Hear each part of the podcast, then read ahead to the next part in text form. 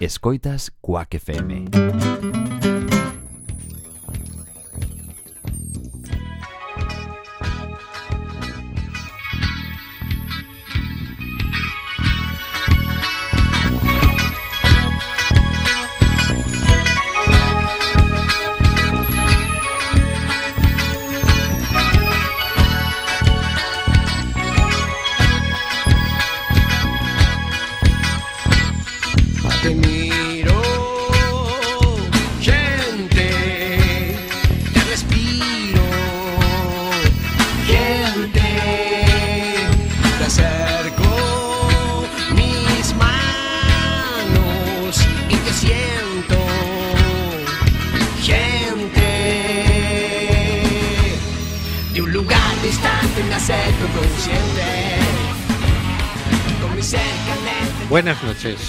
Conciencia.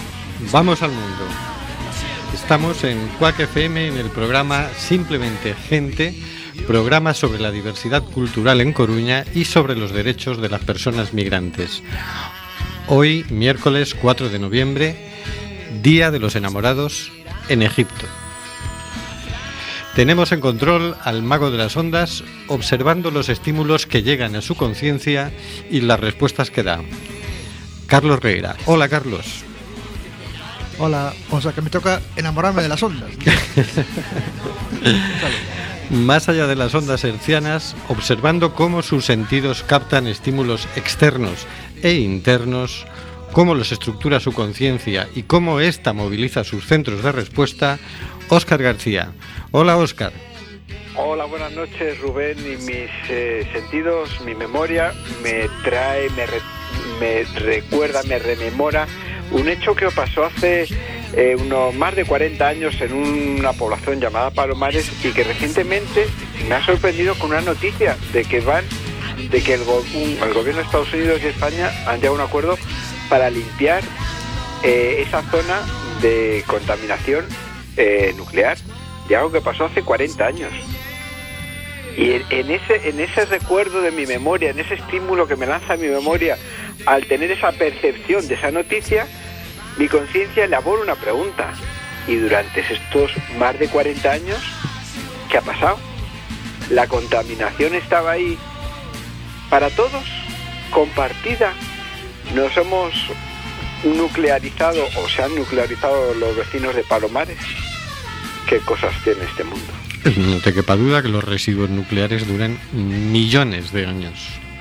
Aquí en el estudio José Couso, un humilde servidor, Rubén Sánchez, observando los registros de los estímulos, de los recuerdos y de las respuestas que da su conciencia al conducir este amordazado programa número 82.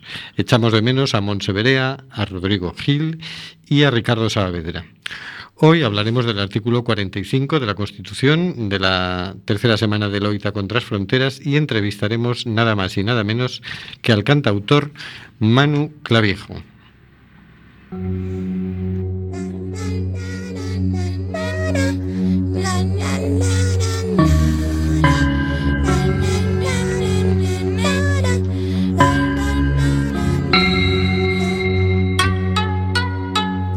Constitución Española. Título primero. De los derechos y deberes fundamentales. Capítulo tercero. De los principios rectores de la política social y económica. Artículo 45.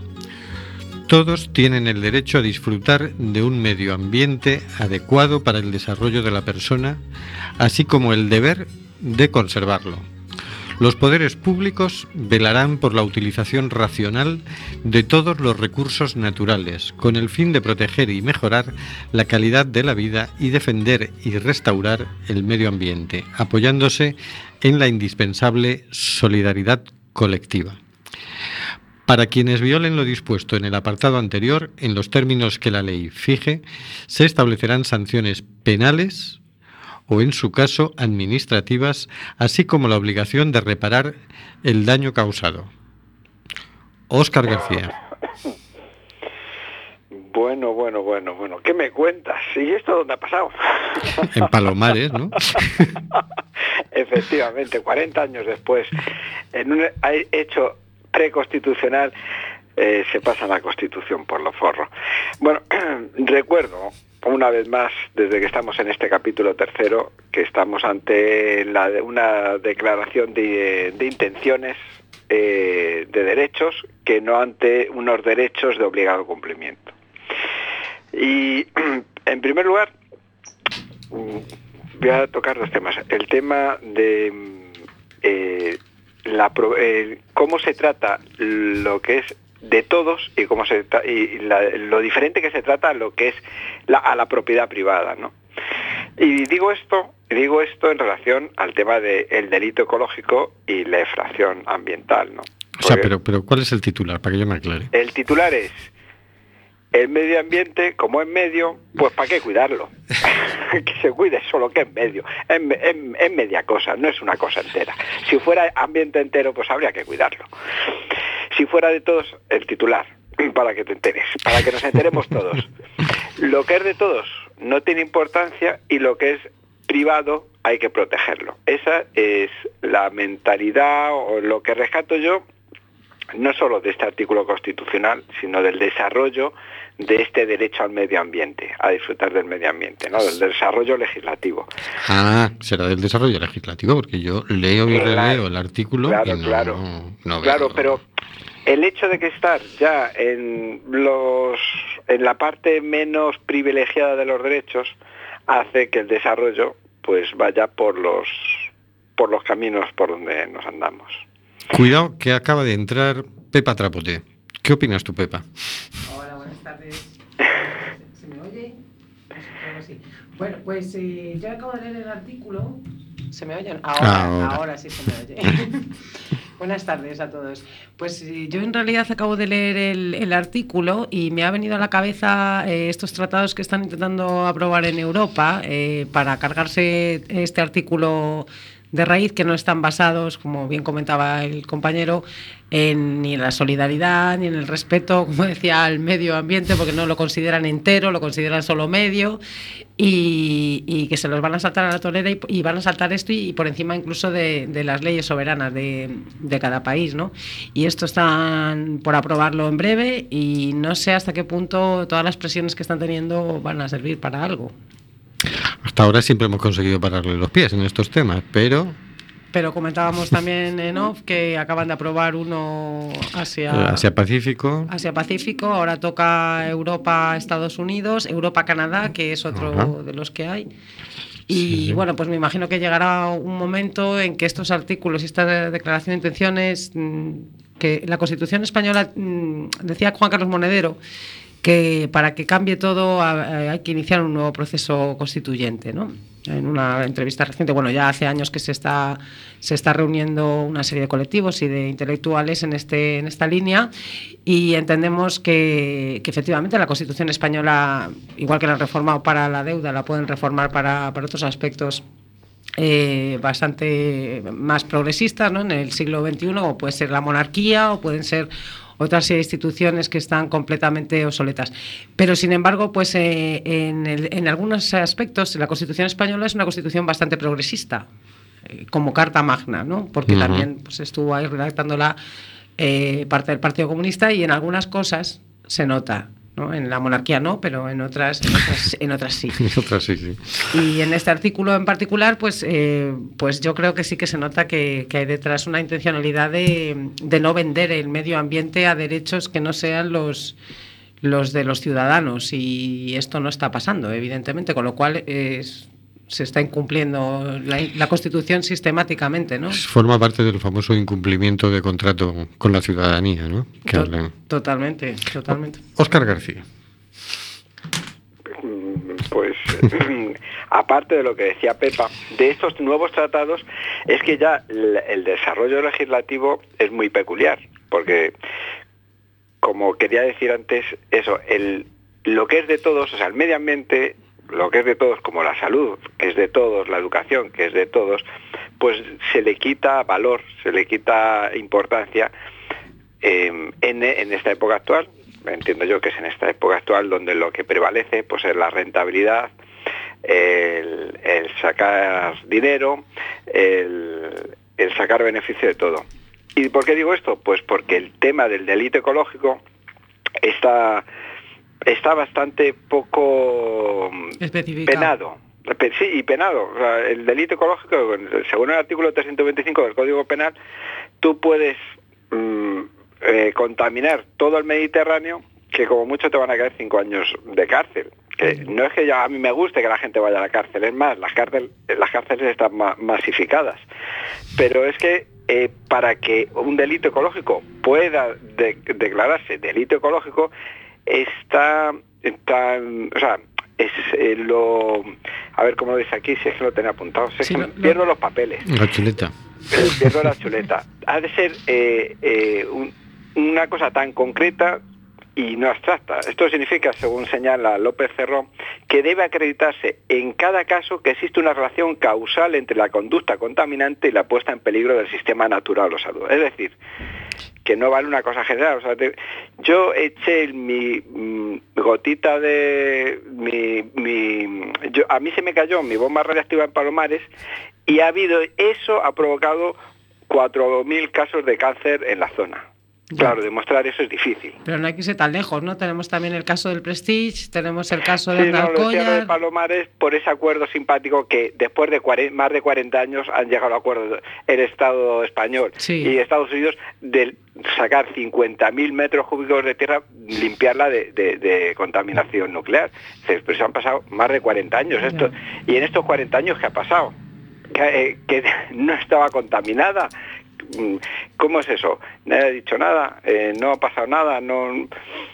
¿Es normal esto? Claro. ¿Es normal esto? No, a, a- a mí me resulta rarísimo, eh, escandaloso, o tengo información poco clara del asunto o soy un poco torpe, No, pero no, es que es me- me, ha resultado escandaloso y que nadie dijera, joder, 40 años después de que nuestro amigo, nuestro querido expresidente de la Junta de Galicia, Manuel Fraga, se bañara en esas eh, Fíjate lo que ha durado el hombre, ¿eh? Porque ha durado, vamos, duró. es que, pues, A ver si va a ser que va a ser que tiene, oye, pues por ejemplo, Pues vamos a bañarnos todos para allá.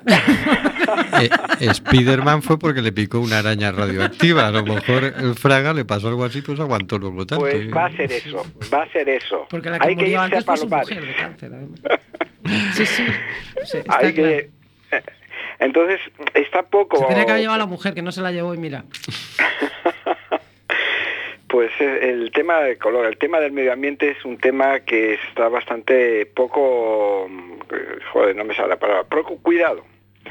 El contaminar sale muy barato y eso es lo que le ha faltado a ese artículo que me parece espléndido, pero mm, tal y como está redactado.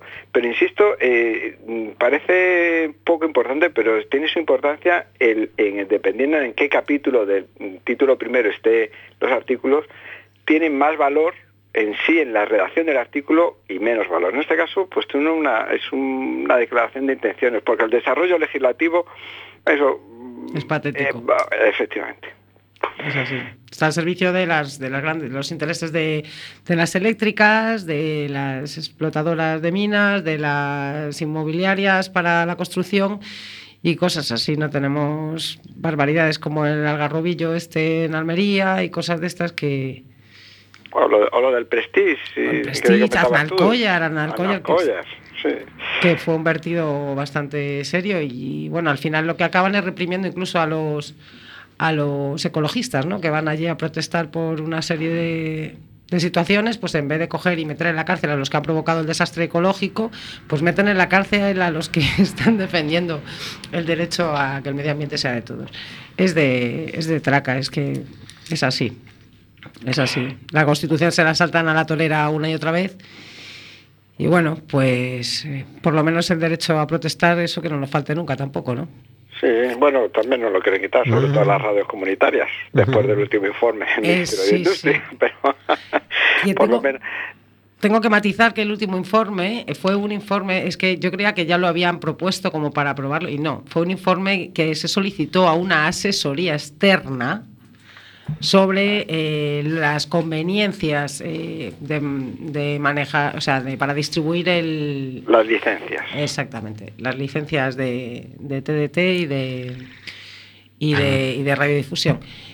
Pero bueno, con eso se saltan también por encima la ley de, de telecomunicaciones. O sea, es que mm, esta gente saltándose las leyes y la constitución no, no, no tiene parangón. O sea, es una cosa. Es una cosa que si lo hicieran a posta no les salía tan bien, la verdad. Sí, sí. Eh, eh, siguiendo la lógica de ese informe que relegaba las radios comunitarias a Internet, porque total, como son cuatro amigos que hacen radio, Sí. pues podremos decir el Senado, pues que lo hagan un Skype, porque total, no van a nadie, pues seguro que desde casa se juntan más y utilizamos los recursos del Senado para, para otra serie de cosas, o incluso el Congreso, porque esto, debates puntuales, poca gente suele ser eh, asiduo al Congreso. Sí, pues una vez Ciudadanos ya lo había planteado eso, que el otro día quería asistir a un pleno con el móvil en radioconferencia, que salía Sí, el pero esa, eso era delito, o sea, tenía, entre comillas, delito porque era una concejala de un ayuntamiento y ella estaba vi- viviendo en Estados Unidos, si no me equivoco. Por eso te digo, es una cosa y encima toda indignada porque no podía participar en el pleno. Bueno, estáis destrozando ya el medio ambiente con estos comentarios. Estamos convirtiendo en un ambiente entero, ¿no? Como el medio es pequeñito, se deja destrozar. Yo Vamos me a, atrevo con él, vamos a por don Manu Clavijo, ¿te parece? me parece. ¿Te parece a ti también, Pepa? Estupendo. Pues empezaremos escuchando una de sus maravillosas canciones titulada Recuperado.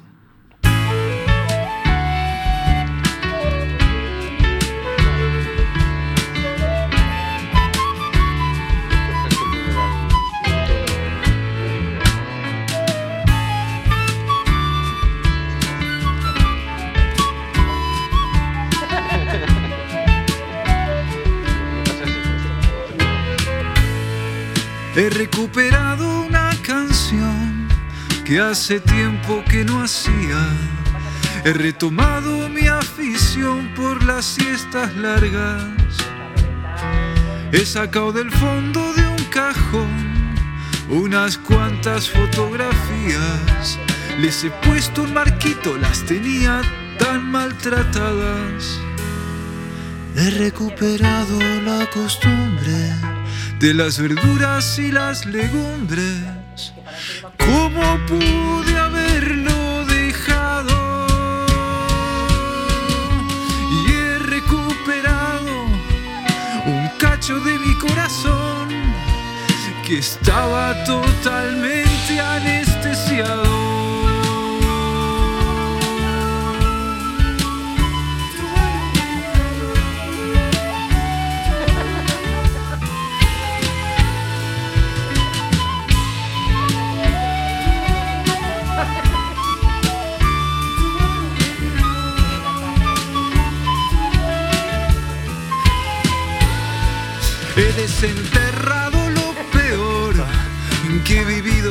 Estos meses y ahora voy a despedirlo con los brazos abiertos.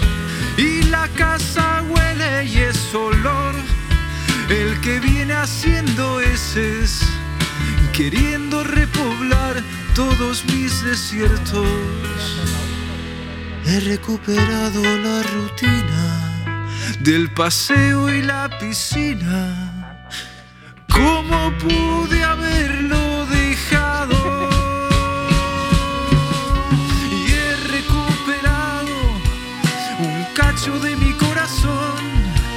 que estaba totalmente anestesiado. Y he recuperado ese cacho de mi corazón que yo creía que estaba totalmente anestesiado. Ok, yo lo que voy a hacer es darle paso a Oscar,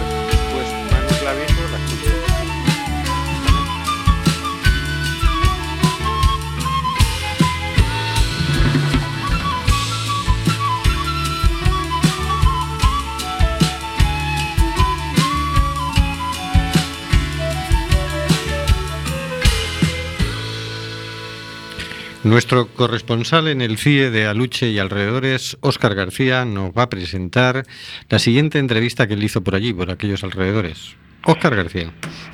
Pues sí, no la hice en el CIE porque afortunadamente Manu Clavijo no está en el cine aunque en el cine. En el cine, supongo que irá al, cine. Eh, no está en el cine, pero no le hicimos lejos, lejos del cine. Bueno, esta entrevista es como otras muchas que hemos tenido aquí de músico, un músico que ha venido de otro país. Eh, Manu Clavijo nació en Argentina, vino hace a los 14 años a, a Europa, a España, junto con su familia y como con motivo de sacar su cuarto disco, Arrastras mal y tarde, pues decidimos charlar un rato con él, que nos contara cosillas de, de él, de su venida a España, a Coruña, estuvo viviendo un tiempo en Coruña, y del disco. ¿Por qué Así dices que lo sacó a rastras mal y tarde? no, no, lo sacó, lo sacó bien, vamos, eh, niquelado. El título del disco, Arrastras mal y tarde. Ah, Claro, Arrastras mal y tarde. Un disco autofinanciado a través de crowdfunding. Joder, y mi inglés es igual que mi ruso, igual de malo digo. y que eso que sacó antes del verano. Así que si queréis podemos empezar con los primeros cortes de la entrevista. O sea, soy músico porque estoy en el conservatorio violín de pequeñito, eh, pero sí, básicamente me dedico a, a- hacer canciones y a tocar la guitarra y a cantar. Y luego tengo la otra faceta de, de violinista acompañante y también grabo discos y bueno, de todo un poco. Tenía 14 años, nos vinimos toda la familia Clavijo aquí a, a buscarnos un, un futuro en Europa con, con la música y... toda la familia música. Sí, somos cuatro hermanos y los cuatro somos músicos. Lo haces en Argentina, vienes a Europa, a Coruña. Estuve en varios sitios, casi siempre en el norte. Estuve en Avilés primero, luego crucé hasta Santiago, y luego volví a Oviedo. Pero bueno, el sitio en el que más tiempo estuve fue en Coruña, estuve 11 años, desde el 2001 hasta el 2012, que ya me vine para Madrid y me instalé aquí definitivamente hasta ahora. Sí, yo era un poco inconsciente. Se nota que esta entrevista la hicisteis, Oscar, en una cafetería. Sí, por eso no estábamos en el CIE, estábamos en una cafetería eh, bastante, bastante mm, poblada en ese momento. Las otras veces que ha habido yo estaba tranquila y ese día que quedo con él, tacatá, a, a tope. Pero bueno, eh, a pesar de los, de los sonidos de las cucharillas, los cafés, los, los, las sillas que se mueven y todo eso, yo creo que se entiende. Pues esa, eh, no, ¿lo habéis oído? Llega a los 14 años, ahora nos iba a contar Manu cómo vivió esa, ese mm, cambio de lugar de, de un adolescente, un adolescente que mm, con 14 años sale de su ciudad natal y se va a otro mundo. Claro, afortunadamente se va a Avilés, de una macro ciudad como Buenos Aires a una mini ciudad como, como Avilés, ¿no? Pues Yo creo, yo creo que si hubiese sido al revés, hubiese, Hubiera sido yo- menos yo hubiese traumático. sido yo hubiese salido, salido traumatizado. Escúchamelo.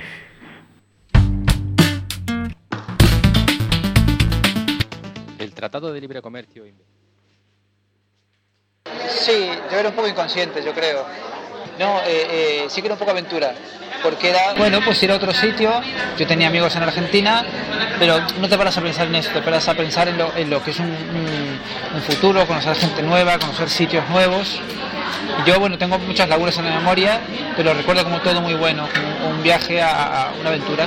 Pero bueno, yo al segundo día estaba en Avilés, me, me iba a dar paseos por ahí solo, tranquilamente. Claro, de venir de una, de una ciudad que es, un- es una jungla como Buenos Aires, Avilés, que no hay nada, o poco. Es de una inmensidad a Claro, un un sitio súper tranquilo, súper lindo. Entonces eh, eh, yo me, me- me- me arreglaba solo y era todo nuevo y era todo muy ilusionante y muy... Soy un tipo muy curioso, entonces me, me gustaba todo lo que veía. Sí, Avilés es un sitio muy diferente a Madrid, Santiago es muy... Pero me adapté muy bien a todos los sitios, también creo un poco por esto que dicen que somos nómadas por, por naturaleza, ¿no? Sí, yo creo que uno si está, si, si está abierto a conocer gente y a, y a vivir cosas, debería adaptarse bien, ¿no? Seguís en una cafetería, Oscar. Sí, sí, no, no. Mm, Es más, yo te puedo asegurar que mientras me tomaba yo mi tónica y él su colacao, el ruido no se percibía de esta manera tan atornadora. No nos fuimos de la cafetería, estábamos a gusto de la cafetería.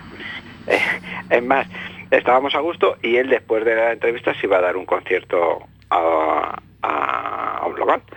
Así que no, no nos movimos a la cafetería. Pero mejor hablar de la cafetería y de los ruidos de la cafetería. Sigamos con la entrevista, escuchando, por ejemplo, a ver si adivinas de quién habla en esta, en esta siguiente canción, en, en el volante. A ver si adivinas. Luego me dices de quién está hablando. Vale. Po-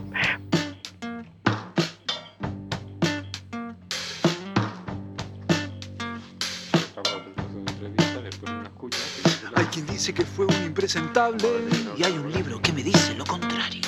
Que su pueblo lo amaba como a un padre porque era un ser humano extraordinario. Mis amigos se ríen si pregunto, luego hay gente que enseguida se molesta. Las banderas siguen siendo ese asunto con el que muchos se levantan y se acuestan. En un periódico leí que hay que enterrarlo, pero nunca olvidarse de lo escrito. Otros dicen que hay que resucitarlo, convirtiéndolo inmediatamente en mito. Luego hay gente que ni blanco ni negro, que no tiene ni empatía ni memoria. Cuando pienso al final me desintegro y he suspendido no sé cuántos exámenes de historia.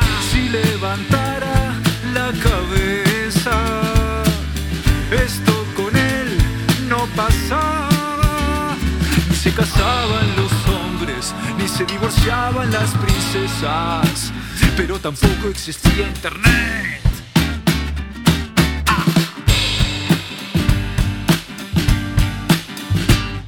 En mi casa nunca estuvo muy a mano el volante de la izquierda y la derecha. A falta de una Biblia, dos pianos, varios arcos, pero ni una sola flecha. Nunca se habló de peronismo. Yo me sentía cojo, ciego, sordo, manco. Cuando vinimos para acá pasó lo mismo. Y una sola palabra sobre. Si levantara la cabeza,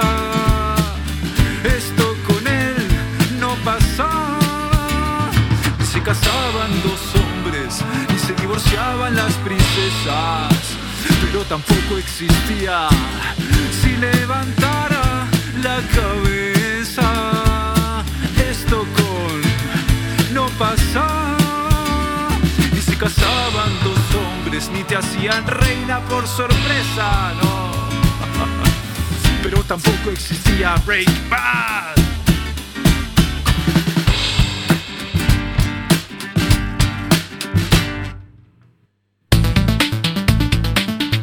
El Tratado de Libre Comercio e Inversiones, el TTIP, afectará a la regulación de los bancos.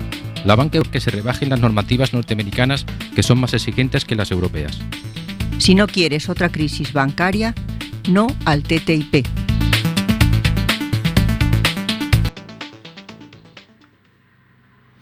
Bueno, pues mm, trataré de adivinarlo. Yo creo que se refiere a un tipo que era bajito, de voz aflautada. ¿No? No vas mal encaminado, no vas mal encaminado, efectivamente. Y además nació por aquella zona del norte, un poquito más al norte de Coruña. Al, nor- al norte y a la derecha, efectivamente, efectivamente, vas bien encaminado. Yo, yo quería, yo quería hacer una, una pequeña apreciación. Aparte, solo tenía un huevo. Será por eso que tenía así la voz de aflautada, pobre hombre. Pues, eh, Era medio eunuco. Será por eso, claro. Monocigótico, ¿no? ¿Cómo se llama eso? Sí, es un caso excepcional, no, no pasa nada tampoco, pero vamos, que igual eso le, le, le sirvió para, para ser como era el hombre, un poquillo así, limitado, ¿no? Luego, luego eh, más adelante en la entrevista nos cuenta Manu Clavijo la forma curiosa que en el eh, que tienen él y, y varios y un grupo de, de creadores de aquí de Madrid de, de hacer este tipo de canciones, ¿no?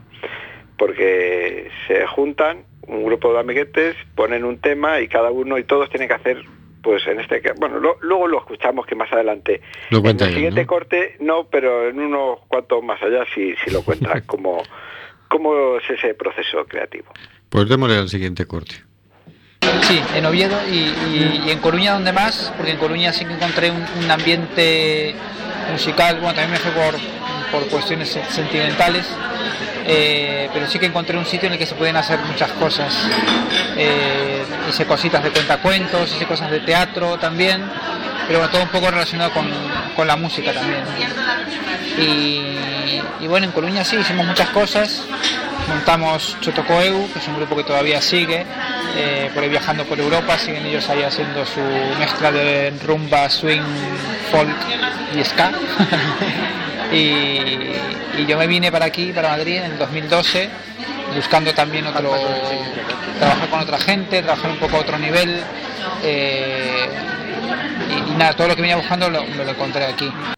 No, es el cuarto. Lo que pasa es que, bueno, he tenido una, una trayectoria, o sea, bastante continua, pero sí un poco de, refugiarme detrás de, de otras cosas, ¿no? El primer disco, que es del 2009, que se llamaba Un corazón de carne y hueso, eh, sí, eran todos temas míos. Luego, dos años más tarde, en 2011, eh, hice un disco con textos de Luis Pereiro, un poeta de Monforte, que le dieron, fue homenajeado en el Día de las Letras Gallegas en 2011. Entonces, es un disco con canciones hechas con, poemas suyos. Eh, y luego ya cuando vine a Madrid me asocié con otro, con otro cantautor, hicimos un disco a medias con Juan Fernández Fernández. Entonces digamos que casi siempre estuve como, eh, eh, es una cosa de confianza, ¿no? En lo que yo hago, de intentar siempre aliarme o asociarme con alguien para no tener todo el peso, toda la responsabilidad. Pero bueno, ahora en 2015 hicimos este disco, Arrastras Mal y Tarde, eh, y sí, son, son temas míos, hay un par de poemas musicados también, eh, pero bueno, digamos que la- la- el peso son mis canciones. Y aparte de editar, has colaborado, participado con mucha gente. Sí, lo bueno que tiene Madrid es que se graban muchos discos, bueno, ahora menos, supongo que hace 20 años se graba más, pero bueno, eh, el, el- el panorama del circuito de la canción de autor es muy grande, hay mucha gente muy maja y muy buena haciendo muchas cosas muy diferentes. Eh, entonces yo, me metí de cabeza, yo llegué un sábado 7 de enero, aquí después de Reyes, eh, y a los tres días ya estaba metido en Libertad 8, conociendo gente, yendo a micros abiertos, a conciertos casi todos los días, intentando pues, empaparme de todo lo que se hacía aquí y, viendo, eh, encontré, por eso decía que encontré lo que buscaba, que, que aquí la gente trabaja como a otro nivel, ¿no? la responsabilidad que tiene cada uno con su proyecto es muy grande, porque uno cuando quiere hacer algo lo hace en serio y aquí eso se nota, ¿no? nadie, bueno, nadie, poco por generalizar, pero bueno, la gente se lo toma muy en serio, nadie da largas para ensayar, a nadie le da pereza quedar, no, no, vamos a hacerlo, vamos a hacer un disco, vamos a hacer un concierto, hay una iniciativa, hay una, una cosa de, de querer hacer cosas en serio y bien hechas muy grande. Casi todo el mundo que, que- con el que me he cruzado. Oficial, pero para cuando se emita el programa se podrá decir que he grabado discos, he grabado cuerdas para el próximo disco de Bertino Osborne. Oscar, coméntanos la jugada. Pues nada, nos, eh, ya habéis oído que si compráis el próximo disco de Bertín Osborne, pues el violín que suene ahí lo ha tocado Manu Clavijo. Eh, me lo pones difícil, ¿eh? como que te lo pongo Y, y difícil. recientemente, recientemente ha estado en Coruña representando, presentando un disco también que ha grabado con Robert Pierre, que se llama Podemos ser radiantes, que estuvo en la presentación ahí en el Garufa Club. Se presentó y es el, el que, el, que, el que toca el violín. Así es, sí, eh, colabora, lo comenta, pasa que, claro, colabora con tanta gente que yo creo que se, se olvida de muchos de ellos. Eh, es un- eh, ya lo dice él, eh, a la hora de elaborar los discos como que parece que le cuesta, es vergonzoso, a pesar de que, bueno, para gustos colores, pero yo creo que lo hace bastante bien y colabora con bastante gente. Nosotros lo conocimos haciendo una co- colaboración, no como a nosotros como músicos, sino como eh, actores sociales, porque le conocimos, le conocí yo parte, proponiéndole que participara en la marcha mundial por la, por la no violencia. Sabemos que en Coruña ha colaborado con la asociación Gatocán también, bastante a menudo. Y es un tipo inquieto, inquieto, entonces así le, le propones cualquier cosa yo creo que se lanza a la piscina. Bueno, pues vamos a escuchar gente rara, ya que hablamos de gente tan rara.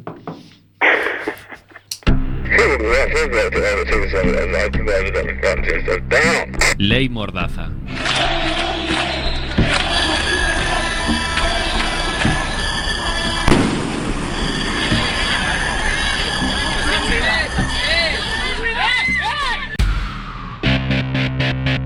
de la ley Mordaza violan tu derecho de expresión, reuniones, manifestación y información. La ley Mordaza nos sanciona por ocupar la vía pública y ejercer nuestro derecho de manifestación o reunión sin la comunicación previa a los cuerpos policiales. La ley Mordaza es anticonstitucional. Pedimos que dejaran de robarnos y nos robaron la palabra. Pero la auténtica seguridad es la justicia social. No pararemos de gritarlo. Más democracia, menos represión. No a la ley Mordaza. ¡No a la ley Mordaza! ¡No nos van a callar!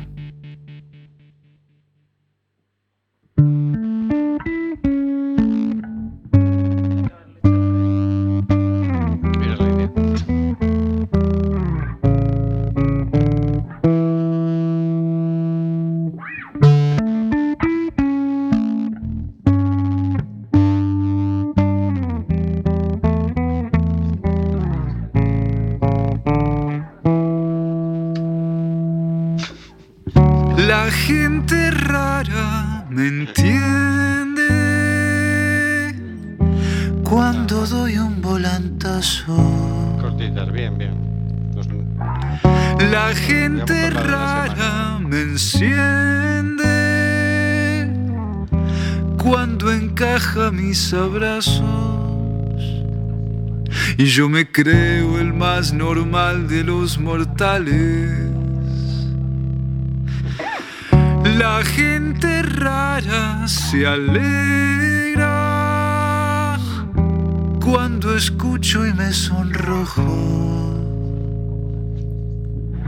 Y se convierten en negras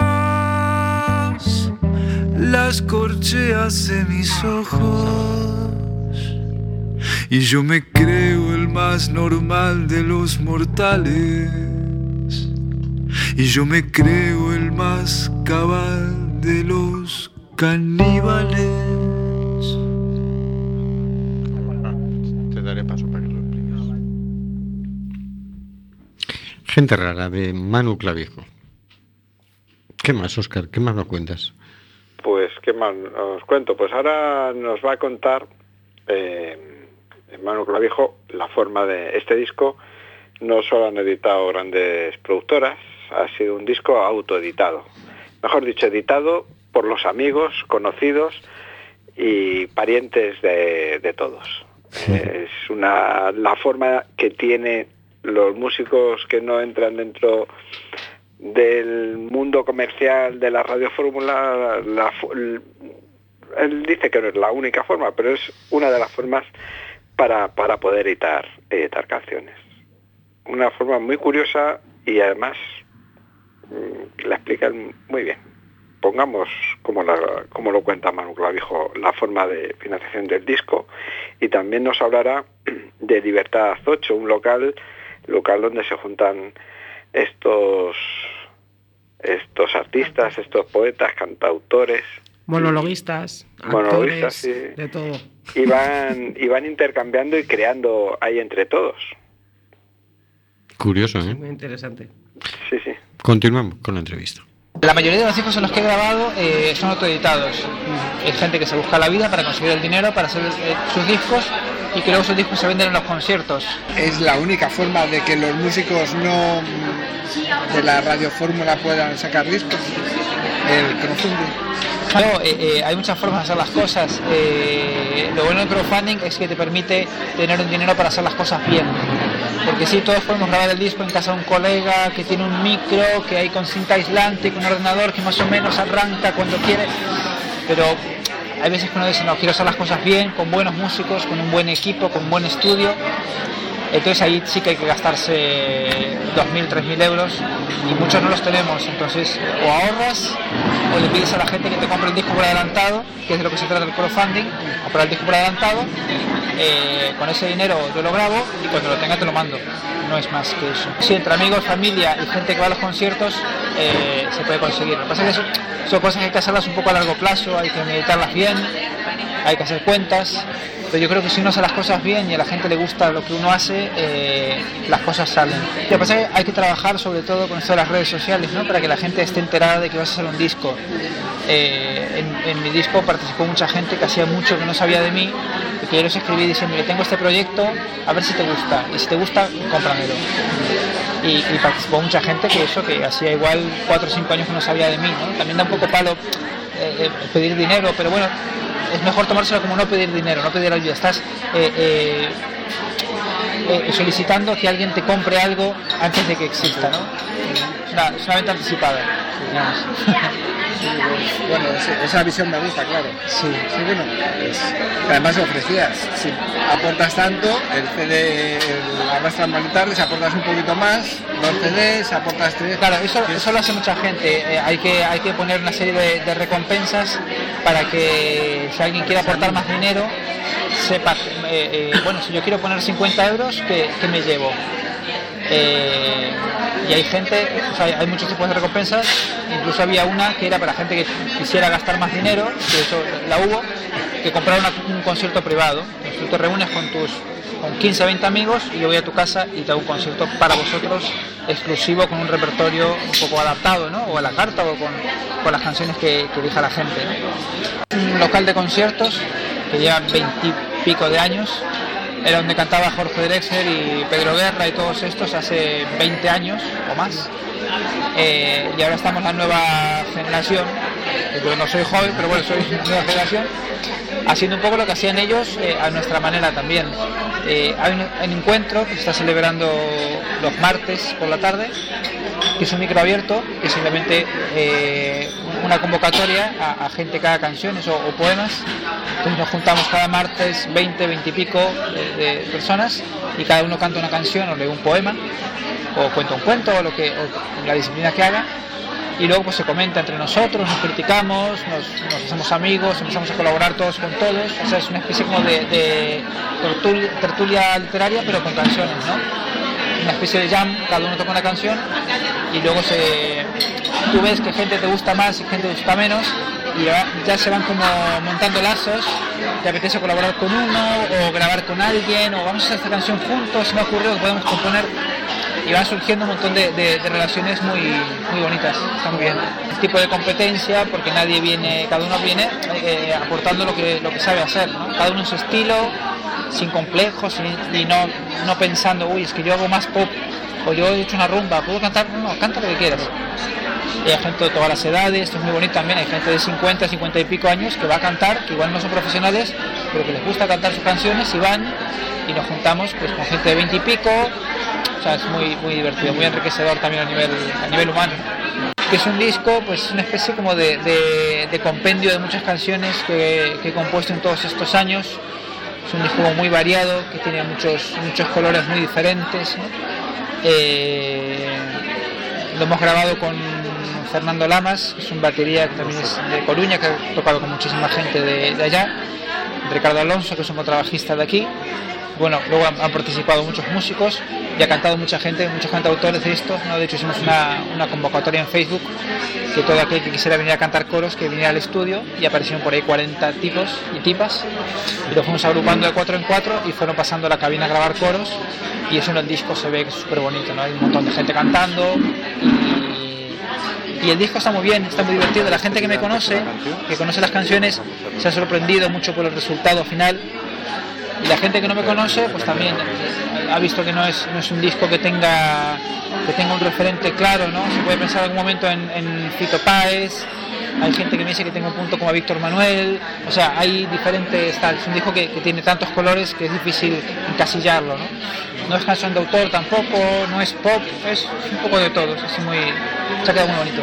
No, y lo bueno de, este disco es que, eh, por ejemplo, en los encuentros que hacemos en los del micro abierto de libertad, eh, desde hace unos años eh, se están haciendo una especie como de encargos. La persona que, coordina el micro nos encarga que compongamos una canción, por ejemplo, la primera canción del disco, Escritura de Volante, es una canción que habla sobre un personaje histórico. No vamos a decir quién es para mantener la incógnita, porque luego escucharemos, escucharemos esa canción. Nos encargó, el, coordinador del micro abierto nos encargó que hiciéramos una canción hablando sobre un personaje histórico. Y hay gente que hizo una canción hablando de. Pues no me voy a acordar. Pero bueno, hablando de Gandhi, otro hizo una canción hablando de Chaplin y hizo una canción hablando de esta persona. ¿no? Y la última canción del disco, que si quieres también la, la podemos escuchar luego, Tamo, también fue otro encargo, nos pidieron que hiciéramos una canción utilizando una palabra en desuso, nos dieron una página web con un montón de, de palabras en español que, que- que están totalmente olvidadas y una de esas palabras era tamo, que es eh, la, la pelusa que, que se esconde debajo de los, de los armarios, de los sofás, de las, de las camas, esa pelusilla, ¿no? Pues la canción habla de, de esas cosas que buscamos y que luego nos encontramos con... También, también hay canciones como es de este disco, ¿no? Si no me recuerdo, la de Gente Rara, que Sí. es... ¿Quién es esa gente rara? Estamos hablando ya de, de todas las canciones que son- del de los talleres también. Había que hacer una canción titular Gente Rara. Entonces, ese día aparecimos 20 cantautores, cada uno con su versión de Gente Rara. ¿no? Y Gente Rara es una, es una canción que habla de, de- de mis amigos o de la gente que lo conoce a uno, ¿no? que es tan rara como uno y, y entiende, entiende, lo, lo- entiende las- los, los bandazos que va dando uno. ¿no? Eh, que muchas veces uno no es lógico, que uno es, mucha contradicción también, pero la gente que te conoce sabe que, que tú eres así y eso hay que como que respetarlo y dejarlo ser. El disco está, está bastante tiene varios toques así de, ironía, ¿no? de no tomarse las cosas demasiado en serio, de desprenderse un poco de esta tristeza que de vez en cuando nos, nos toca, ¿no? y Arrastras mal y tarde habla de eso, de, llegar tarde a, casi todo, ¿no? cuando nos podemos dar cuenta de que algo queríamos hacer ya, ya, ya pasó. ¿no? Y pues también está un poco dividido en varias, en varias secciones, la primera parte es como más intensa, luego una parte intermedia de canciones igual más acústicas, más tranquilas, y luego al final sí que está el Tamo, Battle Records, que son canciones como un poco más superficiales, pero que también tienen su lectura ahí escondida. Intento tener un lenguaje propio, intento decir lo que quiero decir, y como en el caso de Gente Rara, si la canción dura un minuto 20, pues solo un minuto 20, no, no me interesa igual repetir un estribillo ¿no? hasta, hasta, hasta cansarlo. Sí, yo creo que las canciones tienen que decir lo que quieren decir y, y- ya está, y otra cosa. Tamo es lo que va a salir de las alfombras que se van a levantar después de las próximas elecciones. Óscar, ¿y, y cómo acabó esta cosa? Pues acabó pues pagando cada uno su consumición y, Una vez lo y despidiéndonos con un fuerte abrazo y hasta el próximo concierto. También, eh, no sé, creo que está en, eh, en el último corte que son 20 segundos que he dejado ahí para que escuchemos que se despide de, de- de todos nosotros. Eh, promete no- que va a pasar por Coruña, eh, por el Garufa y por el Forum para finales de enero o febrero, ahora no recuerdo bien las fechas, pero ahí lo, lo dice. Pues eh, se pasará por Coruña para presentar para presentar el, el disco. Sí, pues es que hay- la canción que habéis hablado de Gente Rara es que precisamente la canción con la que colabora con Robert Pierre se llama Gente. Ya, a secas. Sí, claro, gente y punto. Y nosotros Debe ser somos porque, porque simplemente es de gente. Coruña, claro, y vosotros, nosotros- efectivamente está todo en torno a la gente. Sí, es que sin gente, ¿qué sería esto? Claro. ¿Quién, quién nos escucharía? Efectivamente. Pues, Pues- escuchemos, limpiemos un poquito el tamo. Digo, Sí, ¿no? saludaremos a toda la gente de, de Coruña y que iremos para allá a cantar, pues eso, en enero o febrero.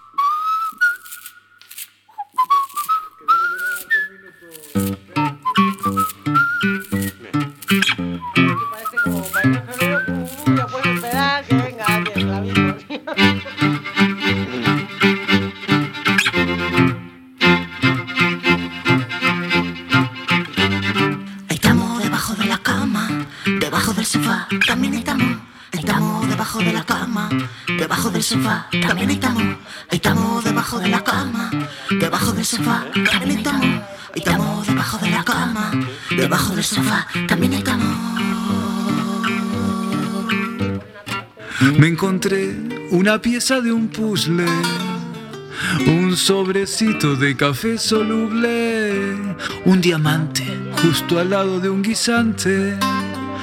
pero no encontré lo que buscaba. Así que seguí. Así que seguí. Así que seguí. Barriendo, ahí estamos debajo de la cama, debajo del sofá, también estamos, ahí estamos debajo de la cama, debajo del sofá, también estamos, ahí estamos debajo de la cama, debajo del sofá, también estamos, ahí estamos debajo de la cama, debajo del sofá, también estamos. Y el recogedor que no recoge, la fregona que no permite que nadie la moje. Y detrás del armario apareció un relicario, pero no era lo que yo buscaba. Así que seguí Así que seguí. Así que seguí cantando. Ahí estamos debajo de la cama, debajo del sofá, también estamos. Ahí estamos debajo de la cama, debajo del sofá, también estamos. Ahí estamos debajo de la cama, debajo del sofá, también estamos. Ahí estamos debajo de la cama, debajo del sofá, también estamos. Ahí estamos debajo de la cama, debajo del sofá, también estamos. Ahí estamos debajo de la cama, debajo del sofá, también estamos. Ahí estamos debajo de la cama, debajo del sofá, también estamos. Ahí estamos debajo de la cama, debajo del sofá, también estamos. Ahí estamos debajo de la cama, debajo del sofá, también estamos. Ahí estamos debajo de la cama, debajo del sofá, también estamos. Ahí estamos debajo de la cama, debajo del sofá, también estamos. Ahí estamos debajo de la cama, debajo del sofá, también estamos. Muy bien, pues también ahí estamos debajo de, de la cama. que dices que se limpiará en breve, ¿no? A partir del 21 de diciembre. No sé yo, ¿eh? No sé si vamos a tener esa suerte. Eh, yo sé de uno que se apostó no sé qué, de que un tal Arturo Fernández iba, iba a estar de vacaciones en el paro a partir de, de- eh, antes de- del verano y aún sigue ahí el hombre dando- ahí. poniendo velas a la Virgen. En fin, mañana tenemos una cena senegalesa en el restaurante Mama África en la calle Pascual Veiga número 14 a las nueve y media de la noche. Allí Adama nos contará cómo fue la intervención de la policía y algunos representantes del ayuntamiento pues le darán ánimos y, y su comprensión. Y todos los que vayamos a cenar allí pues también aparte cenaremos una rica cena senegalesa. Y el sábado 7 de noviembre me da a mí que pasa algo. Sí, el sábado 7 de noviembre hay una marcha en Madrid eh, pues en contra de la violencia de género, porque, bueno, según datos oficiales, son 48 las mujeres fallecidas este año, pero luego hablando con una consejera de Igualdad, con Rocío Fraga, ha dicho que las organizaciones que están metidas en este tema estiman que han sido ya alrededor de unas 84 las que han muerto por diferentes causas de violencia eh, conyugal, que no tiene que ver con que estén casados o no, o vivan juntos.